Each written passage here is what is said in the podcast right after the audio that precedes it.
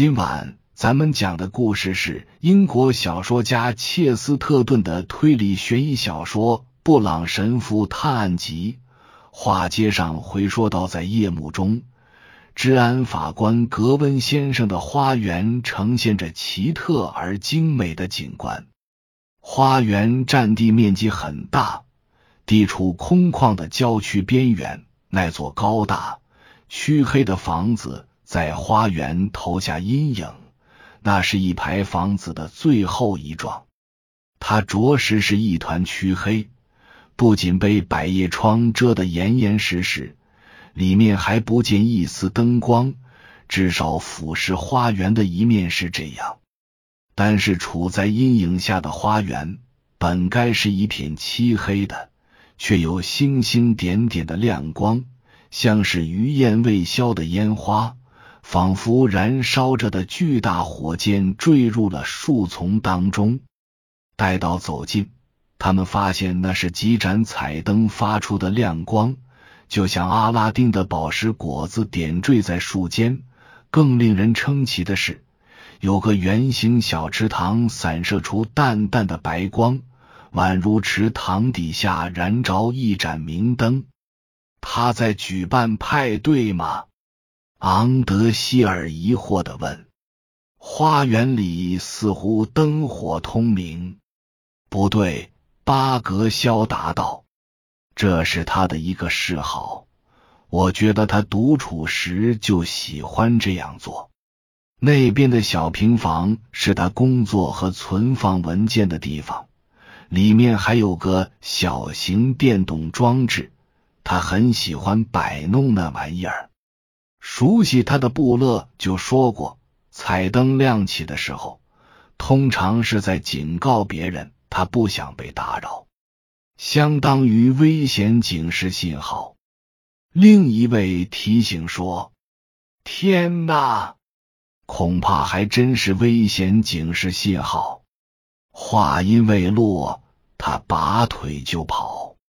昂德希尔很快也看到了让巴格肖举动异常的情景。那个池塘如同一轮皎月，静卧在花园周边倾斜的水岸泛着一圈乳白色光晕，但它并不完整，有一处出现了两条黑影。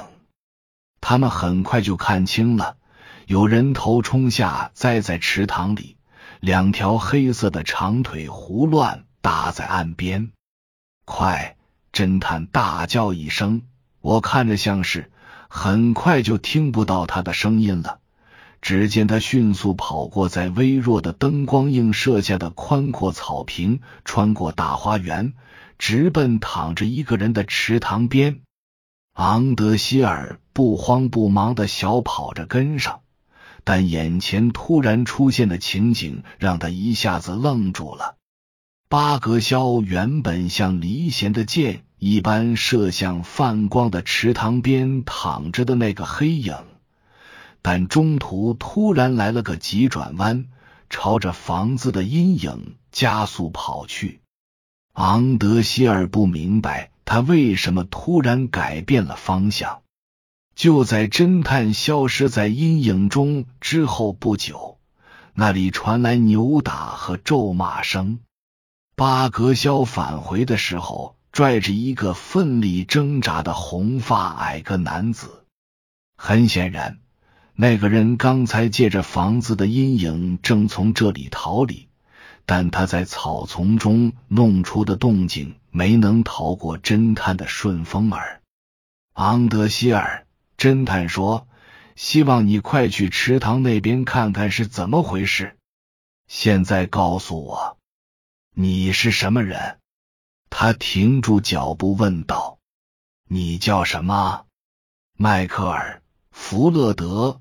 陌生人脆生生地答道：“此人看上去异常瘦小，巨大的鹰钩鼻子跟他的脸庞很不相称。他的脸像羊皮纸一样苍白，衬托着姜黄色的头发。”我跟这事无关。发现他躺在那里死了，我很害怕。但我只是被一家报社派来采访他的。报社让你采访名人的时候，巴格肖说：“你通常都是翻墙进去的吗？”说着话，他脸色阴沉的指向小径上通向花坛的那一串脚印。自称福勒德的这个人同样阴沉着脸。采访者当然不能排除翻墙的方式，他说。因为无论我在前门怎么敲门，都没人听得见。仆人出去了，你怎么知道他出去了？侦探怀疑的问。因为福勒德异常冷静的说：“我并不是唯一翻过花园墙进来的人。看来你自己就有可能是翻墙进来的。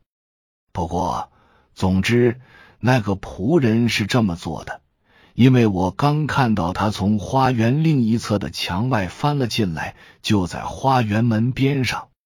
那他为什么不走花园门呢？侦探接着盘问道。我怎么知道？福勒德回敬道。因为门是锁着的，我想。但你最好去问他，而不是我。他正朝房子这边走过来。的确，在火光点缀的夜幕中，另有一个黑影渐渐走近。此人五短身材，方头方脸，一身破旧的制服，只有那件红马甲看着还像点样。他似乎有意要避人耳目，正匆匆赶往这座宅子的边门。巴格肖冲着他喊了一嗓子，让他站住。他很不情愿的朝他们这边挪动，显出一张阴沉的黄面孔，依稀有些许亚洲人的模样，跟他一头平直的蓝黑色头发倒很搭配。巴格肖突然转向那个名叫弗勒德的男人，说道：“这宅子里有谁能证实你的身份吗？”就算是这个国家，也没几个人能证实。弗勒德愤愤不平的说：“我刚从爱尔兰来到此地，这里我唯一认识的人就是圣道明教堂的牧师布朗神父。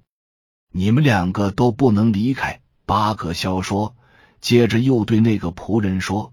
你倒是可以进屋去给圣道明教堂的布朗神父打个电话，看他是否愿意立刻来这里一趟。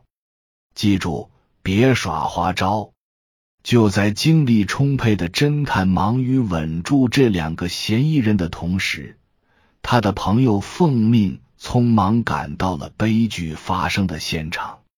那场景可真够怪异的。说实话。如果不是悲剧的话，那场面倒可以称得上是非常奇妙的景观。死者只是简单的检查便知他确实死了，一头扎在水里，周边的灯光反射在他脑袋上，像是打上了一圈不圣洁的光环。憔悴的面孔显得有些狰狞，眉毛秃了。稀疏的深灰卷发看着就像挂在头顶的小铁环，虽然子弹打中太阳穴后破坏了一部分形象，但昂德希尔见过不少次这人的肖像，根据面部特征，很容易就辨认出此人就是汉弗莱格温爵士。死者身着晚礼服，两条像蜘蛛一样纤细的黑色长腿。横七竖八的倒在他落水的陡坡上，在进入水中的头部附近，庞佛恶魔般的蔓藤花纹在玩弄某种诡异的恶作剧。只见鲜血仍在汩汩涌出，一圈圈缓缓旋转着，阴入明亮的水中，形如透明的深红色晚霞。昂德希尔站在那里，盯着这具骇人的躯体。